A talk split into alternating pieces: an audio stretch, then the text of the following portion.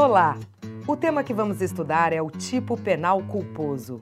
Vamos aprender a diferenciar crime culposo impróprio e crime culposo próprio. Também vamos entender como funcionam os principais elementos e requisitos que compõem e que atribuem classificações a esse tipo de crime. Para começar, vamos destacar que, em regra, os crimes só podem ser praticados dolosamente. Nesse sentido, só quando a lei expressamente permitir é que um crime pode ser punido a título de culpa. Esse é o princípio da excepcionalidade, ou elemento da tipicidade do crime culposo. Além da tipicidade, a doutrina determinou outros elementos que devem compor o tipo culposo próprio. O crime culposo é uma conduta voluntária, ou seja, o agente atua consciente, com um fim lícito, mas que provoca um resultado material criminoso. Dessa forma, existe um nexo causal entre conduta e resultado indesejado.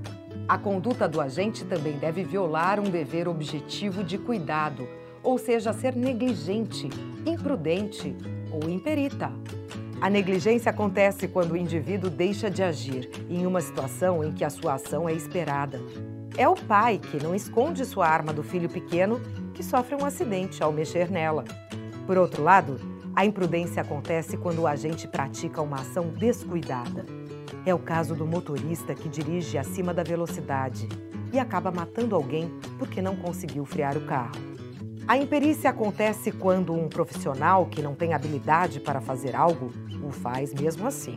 É o médico que mata a paciente porque tenta fazer uma cirurgia estética que não tinha experiência ou certificação para fazer. Por último, o resultado material indesejado deve ser previsível para um homem comum.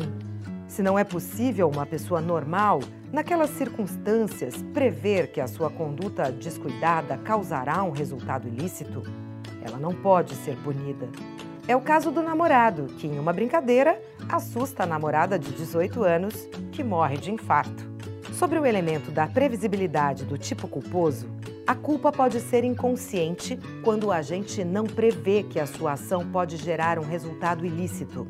Veja bem, o resultado ilícito que decorreu da ação é previsível ao homem médio, mas o agente não conseguiu prevê-lo.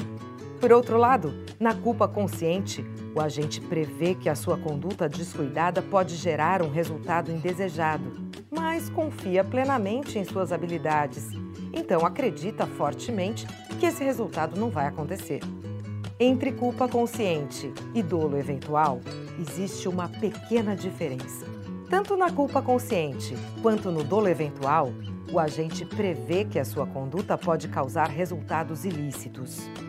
A diferença é que na culpa consciente, o agente confia fortemente que esse resultado não vai acontecer, enquanto que no dolo eventual, o agente nem se importa se o resultado vai acontecer ou não e assume o risco de causá-lo.